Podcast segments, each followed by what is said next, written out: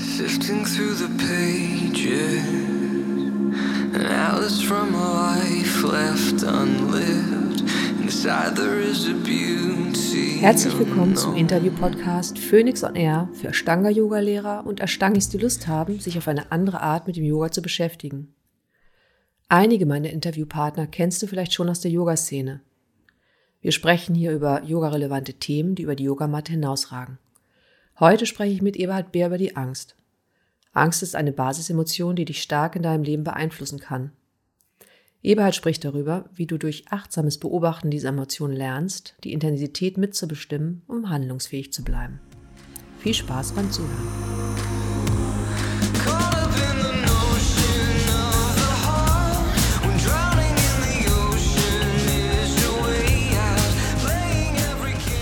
Hallo Ebi.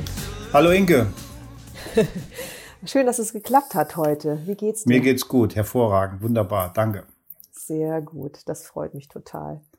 Ja, heute ist irgendwie so ein komischer Tag. Irgendwie, es ist nicht wirklich richtig schön, aber auch nicht wirklich richtig schlecht. Und irgendwie freue ich mich jetzt, dass ich das, die Zeit ein bisschen sinnvoll nutzen kann, um mit dir zu sprechen. Und vielleicht hast du Lust, dich noch mal kurz vorzustellen für unsere Hörer. Ja, ich heiße Eberhard, ich gebe Seminare, hauptsächlich Schweigeseminare, einwöchige, habe 15 Jahre in Indien gelebt und war da 10 Jahre mit dem Lehrer zusammen und unterrichte jetzt hauptsächlich in Yogalehrerausbildungen, ähm, ja, Yoga-Philosophie und äh, Vedanta, wobei ich bei meinen eigenen Seminaren auch andere Texte unterrichte, auch über Tao, auch über Zen, aber schwerpunktmäßig natürlich über Texte von Yoga bei Ausbildungen oder eigenen Seminaren. Mhm. Wie bist du eigentlich dazu gekommen, in die Ausbildungsphilosophie zu rutschen? Äh, davon war eigentlich nichts geplant. Ich hatte das auch nie geplant. Ich habe eigentlich äh, Reisen angeboten in Indien, als Reiseleiter gearbeitet und dann äh, ist dadurch das entstanden, dass ich dann auch bei Yogalehrerausbildungen gelandet bin, vor allen Dingen mit meinem Lehrer, wo ich am Anfang nur seine Seminare ähm, übersetzt habe und dann irgendwann selbst angefangen habe, darüber äh, Mhm. zu unterrichten. Mhm. Und magst du vielleicht noch so ein paar Wörter über deinen Lehrer sagen? Weil das ist ja irgendwie auch ganz spannend, weil das ja nicht jemand ist, der super berühmt ist, Nee, aber ein ganz toll, eine ganz tolle Person, wie ich finde. Der ist nicht berühmt und ist auch nicht daran interessiert, berühmt zu werden. Genauso wenig bin ich das, wie er auch, denke ich, weil oft das manchmal der Anfang vom Ende ist, wenn man berühmt wird und zu anonymen Massen redet, sondern das lieber im Kleinen hält. Das war ihm auch immer wichtig. Und äh, ja, ich habe ihn ganz einfach in einem Yoga-Zentrum getroffen und ja, es erschien mir äußerst praktisch, was er gesagt hat. Der entscheidende Satz von ihm war, du hast eine Freiheit, dich nicht aufzuregen. Das hat mir so noch nie vorher irgendwann mal jemand gesagt. Das ging war faszinierend. Und er hat Yoga als etwas unterrichtet, was experimentell ist, praktisch anwendbar. Und das Wichtige bei ihm war, und das gebe ich heute genauso weiter, bitte mir nichts zu glauben. Es gibt nichts zu glauben in dem praktischen Ansatz Mhm. von Yoga. Hier geht es nicht um Inkarnation oder irgendwelche Konzepte, die man glauben sollte, sondern man erforscht sich selbst und das immer jetzt im Moment. Da lernt man etwas Mhm. zu beobachten und erforscht eine Freiheit, die in jedem Moment da ist und die man leicht vergisst, wenn man mit dem Leben zu verwickelt wird. Mhm.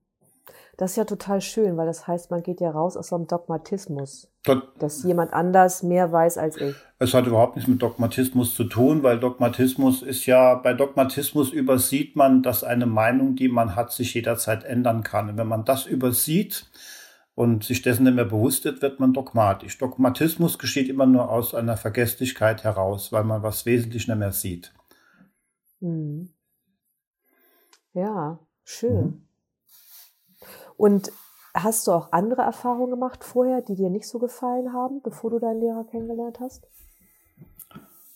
Ähm, ich bin bei vielen Lehrern ziemlich schnell wieder weggegangen, weil ich dort entdeckt habe, dass da erstens äh, was Dogmatisches abläuft und ich bin auch immer gleich wieder weggegangen, wenn mir im leisesten Angst gemacht wurde, äh, dass Yoga etwas ganz Wichtiges ist, aber wenn ich es nicht machen würde, würde ich den Preis bezahlen oder ähnliches, so wie das auch in Mhm. vielen spirituellen Richtungen Religion der Angst ist und dort bin ich auf dem Absatz einfach wieder weg. Ähm, Sukuma und die Lehrer, die ich mit ihm zusammen traf, waren Lehrer, die etwas offen angeboten haben. Und dort wollte der Lehrer vom Schüler nie was. Der Lehrer unterrichtet das zu seinem eigenen Wohl, um seiner eigenen Unwissenheit vorzubeugen. Und wer das zuhören möchte, kann zuhören. Hier ist niemals so eine Idee, dass der Lehrer vom Schüler irgendetwas verlangt oder irgendein Abhängigkeitsverhältnis, geschweige denn irgendwelche Hierarchien. Die, die gibt es dort nicht. Das entsteht mhm. immer auf Augenhöhe. Man hat gegeneinander, füreinander Respekt. Aber es ist keinerlei Verehrung, es ist keinerlei Personenkult. All diese Dinge gibt's hier nicht. Und deswegen bin ich äh, mit ihm zusammengeblieben. Und zunächst war er auch erstmal mein Freund, nicht mein Lehrer. Als zweites mein mhm. Lehrer auch. Okay. Ja, das ist schön. Ich muss gerade an einen alten äh, Lehrer von mir denken, der immer über Friends gesprochen hat. My Friends. Genau. Und, genau, äh, ganz genau. und dann habe ich das früher mal nicht verstanden und irgendwann habe ich gemerkt, so naja, kulturell gesehen, der war halt auch eher noch so ein Hippie. Mhm. Ne? Der kam aus einer ganz anderen Ecke als ich. Und das heißt, man ist sich halt irgendwie so begegnet und man hat so miteinander was erlebt. Ja, klar. In der Yoga-Szene und was geteilt. Das fand ich irgendwie so ganz schön. Ja, toll. Und ich meine, das finde ich jetzt ganz spannend, weil wir ja sowieso über die äh, treibende Kraft Angst sprechen wollten. Mhm. Ne? Also, dass man die Möglichkeit hat, auch als Lehrer dem entgegenzuwirken, indem man sich einfach ähm, klar verhält und nicht so verhält, dass eine Abhängigkeit geschürt wird oder sogar unerwünscht ist. Mhm. So, ja. Vielleicht Magst du was dazu sagen, weil du dich natürlich auch in anderen Yoga-Szenen gut auskennst und, ähm, und ich würde mal sagen, leider kann es auch in der Ashtanga-Yoga-Szene immer wieder dazu kommen, dass so ein Abhängigkeitsverhältnis ähm, produziert wird, was ich persönlich irgendwie als negativ betrachte und das auch schnell gepaart ist mit so einer Angst. Was ist, wenn ich da rausfall aus dem System und ähm, was passiert denn mit mir? Ja, ich will jetzt nichts über irgendein bestimmtes System was sagen, weil ich mich da zu wenig mhm. auskenne. Ich bin eigentlich immer nur Gastredner und bin eigentlich nirgendwo richtig drin in einem System. Ich bin schon mein ganzes Leben irgendwie ein bisschen Zaungast und finde das ja ganz gut. Das ist aber meine Sache. Mhm. Ähm, du, Abhängigkeit entsteht eigentlich immer nur schon aus Angst heraus, weil man ganz einfach irgendwo dazugehören möchte und dann sagt man wir. Und in dem Moment, wo man wir sagt, dann denke ich, ich gehöre irgendwie dazu. Wir Yogis, wir Spirituellen, mhm. wir Deutschen, wir Moslems, wir Hindus. Und in dem Moment, wo ich wir sage, grenze ich mich ab zu was anderem. Und in dem Moment, wo ich mich abgrenze, das suche ich eigentlich eine gewisse vermeintliche Sicherheit aus, aus Angst heraus. Und in dem Moment, wo ich Angst äh, habe, suche ich in der Gemeinschaft irgendetwas. Und wenn ich mich abgrenze und glaube, irgendwo da, dazu zu gehören, äh, dann sagt Krishnamurti dazu, wie kann da Liebe fließen, wenn wir uns alle abgrenzen, irgendwo dazugehören. Wir sagen dann zwar, wir sind tolerant, aber da ist keine Toleranz, weil ich mich ja mit einer Gruppe identifiziere. Das wird als normal vorausgesetzt dass mhm. ich mich mit dem Land, mit einer Gruppe, mit einer Gemeinschaft identifiziere. Aber wenn man in Yoga hineinguckt, in Patanjali, dann andere spirituelle Texte, was im Gesellschaftlichen als normal bezeichnet wird, ist hier ganz einfach eine Flucht, eine Flucht vorm Alleinsein, eine Flucht mit mir allein klarzukommen. Und dann hänge ich mich halt irgendwo dran und dann entsteht Abhängigkeit. Und ob das abhängig zum Abhängigkeit zu einem Partner ist zu einem Guru, zu einer Tradition oder zu einem Land oder zu einer Fahne oder zum Symbol, äh, das aus Angst geschieht, kommt immer die andere Seite der Medaille von Angst und das ist Gewalt. Und deswegen sieht die Welt ein bisschen so aus, wie sie aussieht. Und in Selbsterforschung gibt es da kein Aussteigen von irgendetwas, sondern versucht all dieses Spiel, das ja letztendlich nur in meinem eigenen Geist, in meinem eigenen Kopf abläuft, auf seine Wirklichkeit zu durchschauen. Und das Spiel hat ja nirgendwo wirklich stattgefunden als in meinem eigenen Kopf und all die Grenzen, Symbole und all die Dinge, die wir ziehen, sind auch nur durch Denken entstanden. Und die kommen dann einfach unter die Rubrik Unwirklichkeit in Selbsterforschung. Und die existieren nur durchs Denken und sind von anderen Menschen durchs Denken erschaffen worden, auch wenn wir uns teilweise dafür auch gegenseitig umbringen das ist ja das Verrückte. Das sind alles Dinge, die es in Wirklichkeit eigentlich gar nicht gibt. Und wir lassen uns alle ganz schön verrückt davon machen. Mhm. Und wie würde das aussehen in der perfekten Welt, wo man sich nicht identifizieren muss? Es gibt mit einer Gruppe, mit einer Religion, mit Es gibt, es gibt keine perfekte Welt. Es gibt einen Geist, der sich innerlich mehr oder weniger mit irgendetwas identifiziert. Das, das Thema in Yoga ist ja niemals die Welt. Du findest im Patanjali Yoga Sutra oder in spirituellen Texten kein einziges Wort über die Welt, sondern wie ich diese Welt wahrnehme und was sie für mich bedeutet und wie weit ich in meinem Geist in dieser Welt etwas erschaffe, wo ich auch dann scheinbar abhängig bin. Und in dieser Welt entstehen Dinge, wo ich selbst etwas erschaffe und letztendlich auch dann das Thema, wo wir drüber reden, Angst habe. Im Yoga heißt, ich habe eigentlich Angst vor meinen eigenen Gedanken, nicht vor der Welt. So die Angst, mhm. die entsteht, sind ja die Bilder in meinem Kopf, mein eigenes Denken. Und deswegen gibt es ja hier auch eine Freiheit äh, von Angst. Eine perfekte Welt existiert nicht, ähm, weil eine objektive Welt, die ohne den Beobachter bei sich selbst existiert, die hat noch niemals jemand gesehen die ist nicht sichtbar. Jede Welt, die sichtbar ist, ist immer nur eine subjektive Welt. Und nur darüber redet man im Yoga. Wie könnte das aussehen, also jetzt zum Beispiel in Beziehungen? Da haben wir vorhin noch mal drüber gesprochen, kurz, das kurz angerissen. Also, das wäre ja so ein typisches Problem auch, ne? Also zwischenmenschliche Beziehung. Wie gelingt es mir? Also, weil das eine ist ja so ein bisschen, wir haben dieses Bedürfnis nach einer Gemeinschaft, würde ich mal sagen. Mhm. Und ähm, wie gelingt es mir in der Gemeinschaft, egal in welcher Art von Gemeinschaft, ob jetzt ähm, Freundschaften oder andere, eine andere Art von Beziehung, mich nicht zu identifizieren zu sehr? Nun, es ist, sieht ja so aus, ob das jetzt die Beziehung zu in Partnerschaft ist oder die Beziehung zu einer Gemeinschaft oder die Beziehung zu einem Objekt oder die Beziehung zu meinem Körper oder die Beziehung zu einem äh, Gedankenmodell. Da macht man in mhm. Selbsterforschung eigentlich überhaupt keinen Unterschied. Äh, es ist immer die Sache, wo man Yoga drüber redet, die dynamischen Kräfte von Verlangen und Ablehnung und die Möglichkeit, etwas zu beobachten, die Möglichkeit, mit etwas zu sein. Und die, dieses mit etwas zu sein, ob das mit einem Partner ist und mit einer Gemeinschaft, das ist, was man in der Meditation ja auch spürt, ja nichts Gefühlloses, aber es ist was Emotionsloses. Da ist ein ganz starkes Gefühl, das nennt man im Yoga Mitgefühl, Karuna. Und das mhm. schließt auch einen spontanen Genuss nicht aus, der abläuft, wenn ich mit einem Mensch bin, mit einem Objekt bin, mit einer Situation bin. Aber in dem Moment, wo ich was genieße oder wo ich etwas Schönes fühle, kommt ja etwas anderes ins Spiel. Und das ist die Idee von mein. Und das ist das, äh, was betrachtet wird unter dem Phänomen Ego. Ego ist erstmal das Zentrum Ich. Und dann die Idee von mein, die sich nun dem überstülpt. Ob sich das einer Person überstülpt oder ob das sich einem Objekt oder etwas anderes überstülpt, ist ein geistiges Überstülpen von Ich und mein. Und in dem Moment stellt sich erstmal der Besitzanspruch ein, es stellt sich Verlustangst ein, es stellt sich Vorstellungen ein, wie es sein könnte oder wie es sein wird. Und dadurch ist der spontane Genuss mit von etwas oder das Zusammensein in einer gefühlsmäßigen Ebene, die sehr schön sein könnte, wird dadurch kompliziert. Es wird einfach verkompliziert mhm. und es wird, äh, es wird im, im Geist wird es verwirrt und dadurch entstehen die ganzen Reibungen und Spannungen, die wir mit Menschen und mit Dingen um uns herum haben. Und äh, da ist etwas, was im Yoga immer wieder drüber gesprochen wird, was man auf der Matte kennenlernt, vom Denken ins Spüren, Atta ins Jetzt.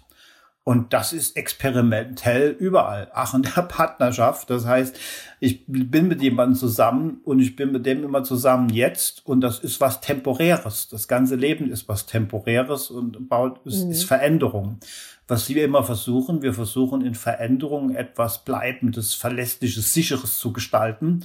Das machen wir mit Verträgen, mit Eheverträgen, mit Ritualen, mit anderen Dingen. Und wenn es sich dann doch ändert, dann wundern wir uns. Äh, natürlich mhm. ändert sich's. Das heißt, diese Spontanität, diese Präsenz kann ich überall reinbringen, genauso eine Partnerschaft. Und dann entsteht eine, ja, wenn ich mehr mit mir allein sein kann, eine, eine Koexistenz, eine friedlichere Koexistenz mit jemand und alles andere ist, ich hänge an jemand oder an etwas.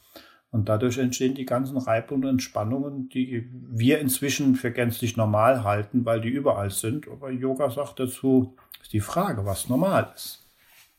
Mhm. Das ist spannend. Ja, finde ich auch. Also jetzt Koexistenz. Ich, ich versuche gerade noch mal mir so ein Bild im Kopf zu machen, was, äh, wie das, wie das, wie sieht das aus, eine Koexistenz? Eine Co ich weiß nicht, vielleicht ist es zu intim, aber vielleicht magst du so ein Beispiel nennen, wie, wie das in deiner eigenen Beziehung ist. Nee, das sage ich natürlich nichts drüber. Das ist, ist zu intim, da verliere ich kein Wort drüber. Äh, das geht okay. dann niemand was an. Äh, ja. Nee, äh, eine Koexistenz bedeutet ganz einfach, wie weit es möglich ist, mit einem, mit, mit jemandem zusammenzuleben, ohne Idee dem überzustülpen von ich und mein. Äh, das mhm. ist, das widerspricht allen kulturellen und äh, manchmal religiösen Geflogenheiten von meinem Mann und meine Frau, dass hier überhaupt keinen Platz hat. Sowas existiert hier nicht. Und äh, auf einer praktischen Ebene, aber ansonsten die Idee von ich und mein, auf, egal wo ich das überstülpe, äh, wo ich mich mit irgendetwas definiere, im gewissen Sinn, und da beginnt ja das ganze Problem, wo ich mich sozusagen ja drin verliere als das, was ich eigentlich bin. Und dort beginnen mhm. auch alle Reibungen und Spannungen. Das ist ein Experimentieren, das jeder mit sich selbst machen kann. Und das ist ja das, was du Meditation oder in Stille kennenlernst. Du, wenn du nicht erstmal jeder mit sich selbst, das Alleinsein mit sich selbst kennenlernt und damit vertraut wird. Wenn ein Mensch das nicht kennt, dann hänge ich mich halt mein ganzes Leben irgendwie nur an anderen Dingen auf, an anderen Menschen, an, an, an Partner, an den Kindern, an der Familie, an, an Yoga, am Guru, an der Tradition und ich kenne mich, ich lerne mich nicht kennen alleine in meiner Nacktheit, wie ich bin. Und deswegen hänge ich immer irgendwo fest, deswegen lebe ich immer in Ängste, weil ich irgendwas verlieren könnte. Und das allergrößte Problem, ich habe Angst vor Veränderungen. Das Leben ist nur Veränderung. Das heißt, ich stehe beständig in Angst und versuche auch mich dagegen aufzurichten, mhm. gegen die Veränderung. Es nützt ja nichts. Es wird ja trotzdem passieren. Das Einzige, was passiert, ja. ist, dass ich leide, weil Veränderung findet ja statt. Das ist, was wir alle machen. Das ist ja, was Woody Allen an seinem 70. Geburtstag mal laut ausgesprochen hat. Bezüglich Tod kann er nur eins sagen, er ist strikt dagegen. Kann man ruhig sagen, aber es hilft ja nichts, ne? Ja. Also ob das jetzt Tod ist oder andere Veränderungen, das heißt, wir haben den praktischen Bezug verloren, immer den nächsten Schritt zu sehen im Leben, egal was es ist, und das zu tun. Und wir leben ja ständig in einem, der größte Kampf gegen Veränderung, den du überall siehst, den Menschen, ist ja der Kampf gegen das Alter. Soweit ich weiß, hat ihn keiner gewonnen, aber jeder führt ihn irgendwo. Da lebt eine, da lebt eine ganz, da lebt eine ganze Industrie davon. Ja. Und jeder führt den und obwohl der unmöglich gewonnen werden kann, nimmt ihn jeder auf. Das ist aber nur ein Beispiel von tausend anderen mhm. Dingen, wo wir mit Veränderung kämpfen. Und das nennt man ja in Indien Samsara. Samsara ist Lebenskampf, der ständige Kampf in einem Bereich, wo alles veränderlich ist, etwas Unveränderliches zu erschaffen. Das ist dann mir eine Existenz aufzubauen, eine Sicherheit aufzubauen. Ich bin hier immer dabei, mir irgendetwas aufzubauen, was möglichst bleiben sollte. wenn ich merke, dass das nicht funktioniert, dann bin ich enttäuscht oder frustriert. Und das selbst nennt man in Indien Samsara. Samsara ist Lebenskampf. Ja, spannend vor allem den Kampf gegen das Altern. Ja, ja. so, ne, also ich denke mir, das ist halt so ein Thema, also damit äh, werde ich oft konfrontiert, auch bei der Arbeit. Also ne, mhm. das, äh, ne, ich bin ja jetzt irgendwie Ende 40 und habe natürlich auch viele Teilnehmer, die auch schon irgendwie in meinem Alter sind und teilweise noch älter. Und da wird es immer wieder deutlich, ne, dass ähm, diese Akzeptanz, dass sich der Körper verändert, zum Beispiel. Mhm ähm, schwierig anzunehmen ist von vielen Menschen. Ja, von den, von ja. den meisten, von den meisten. Mhm. Und, und wenn sie das, wenn nicht, ich würde sagen, nicht mal annehmen würden, sondern als etwas ganz Natürliches betrachten würden, kann das Alter mhm. genauso eine schöne Lebensphase sein, vielleicht noch eine schönere, weil man ruhiger ist, abgeklärter ist, nicht mehr so auf der Jagd ist, äh, friedlicher ist, kann das ein sehr schöner hm, Teil des Lebens sein. Aber wenn ich im ständigen Vergleich lebe, wie das mal so schön war, wie ich jung war und wo ich da alles besser genießen konnte und so an den Genüssen hänge und an der Erinnerung, an der Vergangenheit hänge, dann ist das natürlich gar nicht schön. Und wenn ich dann wie manche Menschen im alten Wohnheim bin und nur noch Gebilde aus der Vergangenheit an der Wand habe und mit dem, was ist, überhaupt nichts mehr zu tun habe, dann ist es halt nur noch eine einzige Qual. Was soll es sonst sein? Ne? Hm. Ja, total. Ja, und ich finde, habe auch nochmal so gedacht, jetzt in der heutigen Zeit ne, mit dem Thema ähm, Veränderung, also jetzt momentan leben wir ja in so einer Zeit, wo wir eigentlich gefühlt nichts planen können, weil sich ständig irgendwelche Regeln ändern aufgrund dieser Pandemie. Das finde ich halt auch nochmal interessant, wie schwer es uns fällt, uns Menschen, uns einfach jetzt erstmal damit zu arrangieren. Mit den Gegebenheiten. Ja, das ist einfach, dann ist man beim Thema von Yoga, wie es mir gelingt, vom Sentimentalen zum Praktischen zu kommen. Ne? Also natürlich ja. kann ich mich aufregen, ich kann mich ärgern, ich kann was immer machen. Das heißt nicht, dass ich nicht vielleicht an manchen Sachen Kritik, Kritik üben kann, aber selbst wenn ich Kritik übe, ist die Frage, wie sachlich bleibe ich, wie, wie, wie, ja. wie wenig nehme ich etwas persönlich, wie klar bleibe ich. Und äh, rein faktisch sieht es immer so aus, wenn eine Situation noch so schwer ist, ähm, es gibt immer den nächsten Schritt, den ich, den ich planen kann. Ich sage immer gern, deswegen steht auf jedem Notfallplan ja auch bitte erstmal Ruhe bewahren. Da steht auf jedem Notfallplan drauf und das ist der zweite Satz im Patanjali Yoga Sutra, dass man äh, erstmal lernt, ruhig zu bleiben. Und äh, das war nun vielleicht noch nie so wertvoll wie jetzt, äh, wenn ich das irgendwie anwenden kann weil ich kann gegen die äußere Unruhe ja schlecht was machen, die um mich herum herrscht, aber ich kann was gegen meine eigene Unruhe tun und da kommt ja Yoga ins Spiel. Deswegen ist das ja so ein wertvoller Schatz.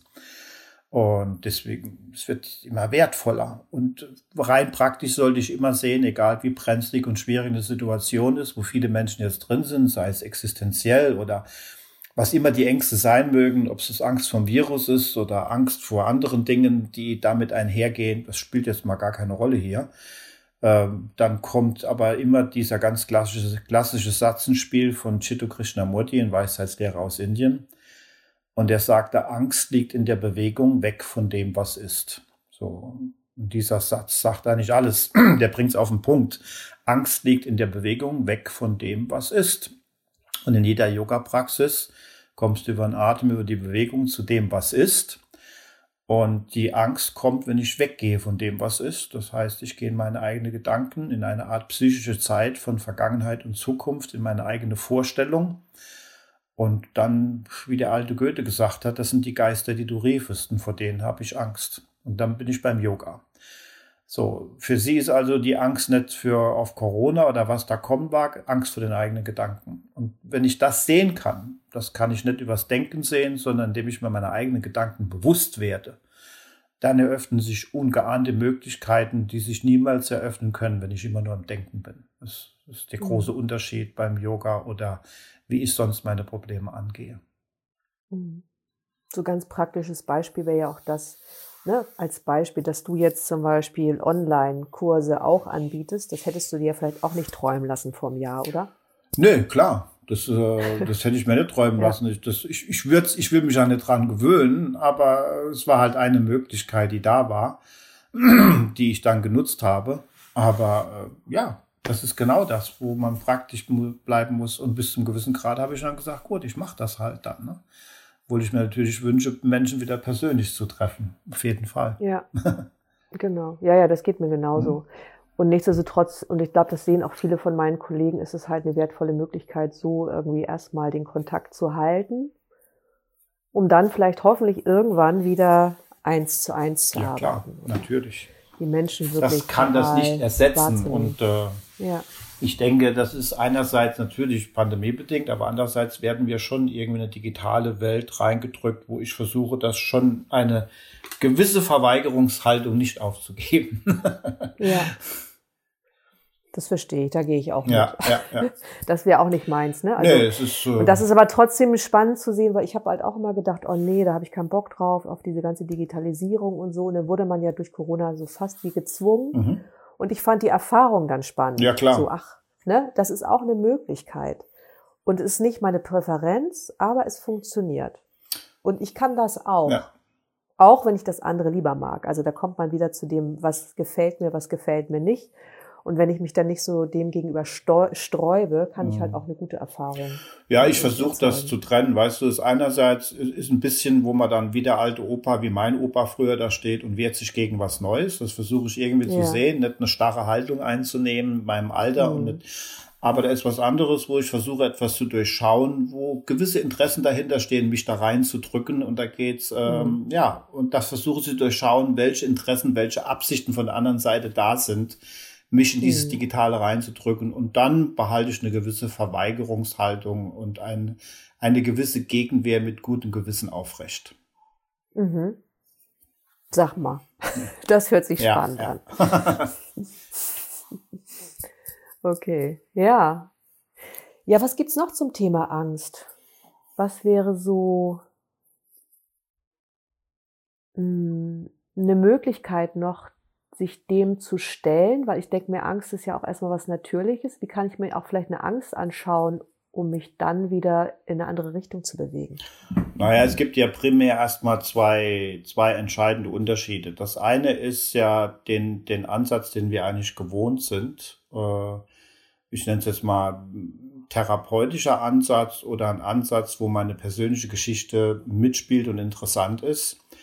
Und dann geht man mit der Angst um. Das ist, da stellt man Fragen, wo die herkommt und wie man das mit der mhm. Kindheit zu tun hat und wie man da was verändern könnte und wieso und warum ich die habe. Das ist der eine Ansatz. Und der Ansatz, den man im Yoga im Vedanta eher verfolgt, ist ein absolut unanalytischer Ansatz, ein absolut nicht therapeutischer Ansatz und ist ein Ansatz, wo die persönliche Geschichte, meine eigene Geschichte eigentlich überhaupt keine Rolle spielt.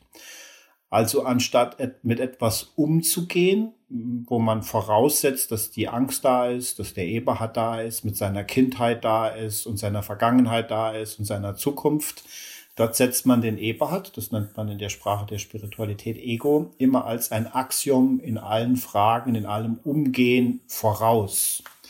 Und in Spiritualität und Yoga nennt man das selbst Erforschung. Und Erforschung stellt man von vornherein dieses Phänomen Ego, den Eberhard, schon mal in Frage. Den setzt man also niemals voraus. Und dann fallen natürlich viele Dinge, wie man sonst mit der Angst umgeht, flach. Und hier ist es kein Umgehen, sondern man nennt das ein Erforschen. Und erforschen vor allen Dingen eine Freiheit, die man im Yoga sagt, die da wäre, wo mich mein Lehrer eben das erste Mal darauf hingewiesen hat, du hast eine Freiheit, äh, nicht zu reagieren, dich nicht aufzuregen, vielmehr. Und über diese Freiheit, äh, da wird, werde ich darauf aufmerksam gemacht. Und diese Freiheit zu erforschen bedeutet, dass ich lerne, was man in jeder Yoga-Praxis lernt, gut, gut aufzupassen. Und gut aufzupassen heißt sehr achtsam und wach zu sein und mich von den äußeren Umständen in eigene Gedanken nicht einfach wegziehen lasse, sondern wach und achtsam bleibe. Und wenn ich das lerne, dann eröffnen sich großartige Möglichkeiten, auch wenn das Phänomen Angst auftaucht, weil das Phänomen Angst kann immer nur auftauchen mit dem Phänomen Zeit und mit dem Phänomen Denken.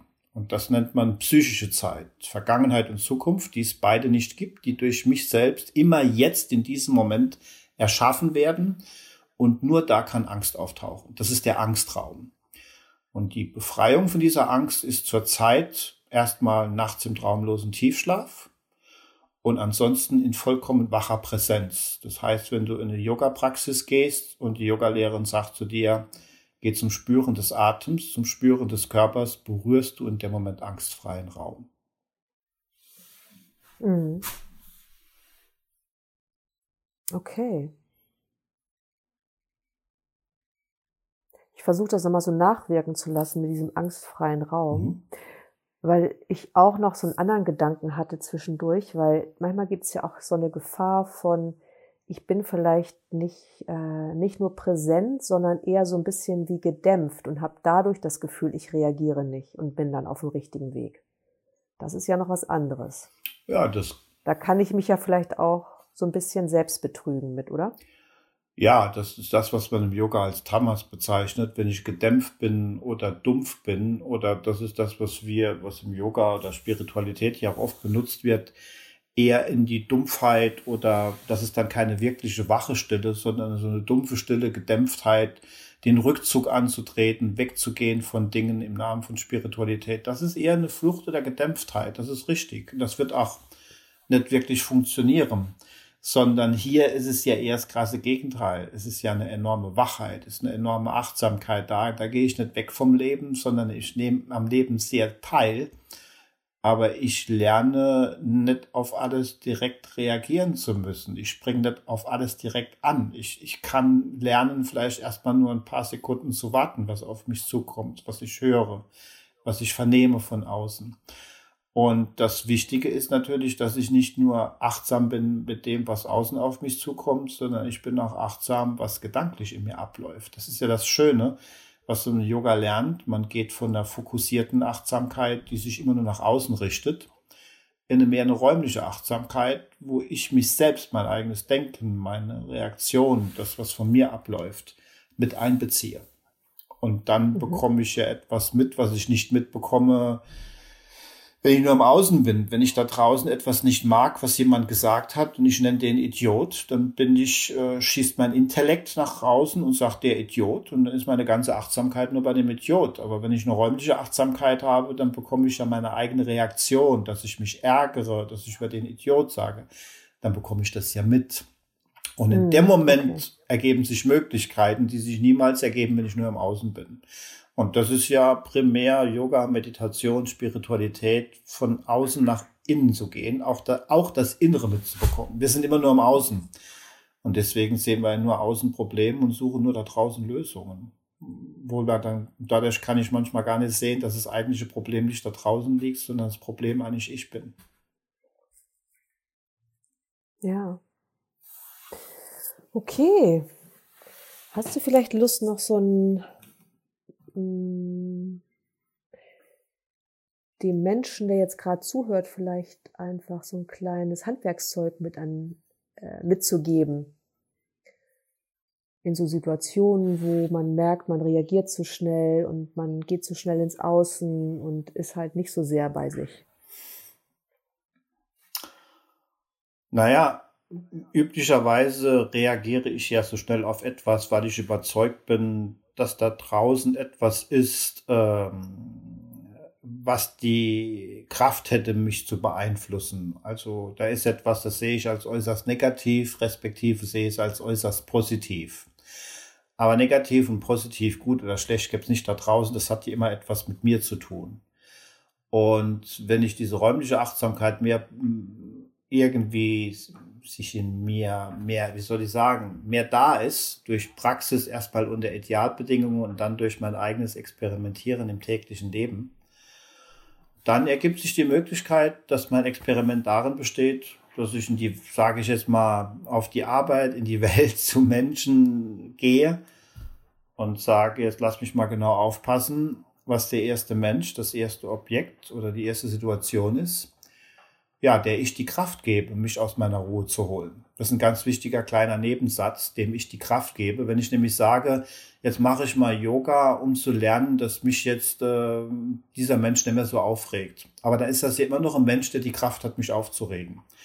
Und äh, ja. dann ist das immer noch ein Idiot für mich, dann ist das immer noch ein Depp für mich. Und äh, aber ich will mit Yoga lernen, dass der mich weniger aufregt. Dann wird sich näher nur sehr, sehr gering was ändern, bis ich irgendwie wieder ins alte Muster zurückfalle. Aber in dem Moment, wo der Nebensatz da ist, lass mich mal genau aufpassen, wie weit ich jetzt dem die Kraft gebe, mich aus meiner Ruhe zu holen, die er eigentlich an sich nicht hat. Wenn ich so mit dem Satz, dann gehe ich wirklich in Selbsterforschung. Und dann eröffnen sich äh, Möglichkeiten. Das ist ein sehr praktischer Ansatz eigentlich, den ich selbst versucht habe, bis heute noch von meinem Lehrer zu übernommen und das immer wieder anzuwenden in der Art und Weise. Ja. Okay, weil du einfach nochmal noch mal genauer schaust, was du selber dazu beiträgst, dass diese Person praktisch diese Kraft hat, dich aufzuregen. Ja, da draußen in der Welt ist nichts kein, die, die Welt ohne den persönlichen Betrachter ist zunächst einmal vollkommen impotent. Die, die hat weder die Kraft, dir was Schönes zu geben, noch was Hässliches. Das geschieht immer nur durch dich. Und im Yoga, indem man sich in die Achtsamkeit mit einbezieht, lernt man dieses Spiel kennen, dass es was mit mir zu tun hat. Und dann, wenn irgendetwas kommt, was mir nicht gefällt, was mich aufregt, oder wenn irgendwas, und dann, wenn ich das immer wieder unter Idealbedingungen erforscht habe, dann eröffnen sich ja diese unglaublichen Möglichkeiten, deswegen, weil ich das zunehmend erkenne, ruhig zu bleiben.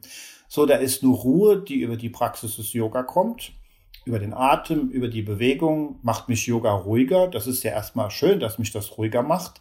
Aber das ist manipulativ. Das ist eine manipulative Ruhe, die funktioniert, aber die funktioniert eben beschränkt. Aber über die manipulative ja. Ruhe und verbunden mit Selbsterforschung kann ich ja zunehmend etwas erkennen, das mich im wahrsten Sinne des Wortes mehr beruhigt. Und das ist eine andere Ruhe. Und dadurch eröffnen sich eigentlich wirklich die Möglichkeiten, dass ich in bestimmten Situationen ruhiger werden kann. Nur die manipulative Ruhe der Praxis hat eine sehr beschränkende Wirkung. Und das ist ja eigentlich auch nicht das, wenn man Patanjali Yoga Sutra hineinschaut, drum geht. Ich würde fast ein bisschen provokativ sagen, dann berühre ich eigentlich so eine Art Wellnessruhe. Die ist ganz gut, dass ich ruhiger werde. Die wird sich auch auswirken, dass vielleicht psychosomatische Krankheiten etwas weniger werden. Das wird's auch. Aber es wird nicht grundlegend etwas an meinen Reaktionen gegenüber der Welt und anderen Menschen, an meiner Intensität, wie weit ich Kummer und Sorge im Leben habe, was ändern. Das ändert sich, wenn ich diese Ruhe eigentlich benutze, um wirklich in Selbsterforschung mich zu betrachten und mich in die Beobachtung mit einzubeziehen, was immer ich in der Welt tue. Okay, also das fand ich jetzt nochmal einen richtig schönen Abschlusssatz mhm. und eine richtig schöne Erklärung. Also das war nochmal so bildlich ja, dargestellt, ja, ne? Ja, genau. So. Mhm. Ja, toll. Danke. Gerne. Eberhard. Ist mir eine Freude, immer wieder darüber zu reden. So erinnere ich mich selbst daran und beuge vor, dass ja. ich es nicht so schnell vergesse. Weil das muss man ja dazu sagen. Man vergisst es leider ja, immer wieder, oder? Eine Freundin, meine Freundin von mir nennt das immer spirituelle Demenz. Hm, okay, also auch nochmal klarzustellen, dass das nicht so einfach ist, sondern dass es einfach total wichtig ist, immer wieder sich damit selber zu konfrontieren, sich immer wieder selber genau. damit zu beschäftigen. Genau weil wir dazu neigen, immer wieder einzuschlafen mhm. oder ähm, in die gleichen Fettnäpfchen Ganz zu Ganz genau. Ja, richtig. Ja. ja, schön. Danke dir. Gerne, Inge. Hat Spaß gebracht, Mir dir auch. zuzuhören. Mann. Und ich wünsche dir noch einen ganz schönen Tag. Wünsche ich dir auch. Danke, Danke. vielmals. Bis Mach's dann. gut. Jo, tschüss. tschüss. Das war eine Folge aus dem neuen Podcast-Format Phoenix on Air von und mit Inke Schenner. Wenn dir die Folge gefallen hat, freue ich mich über eine Bewertung.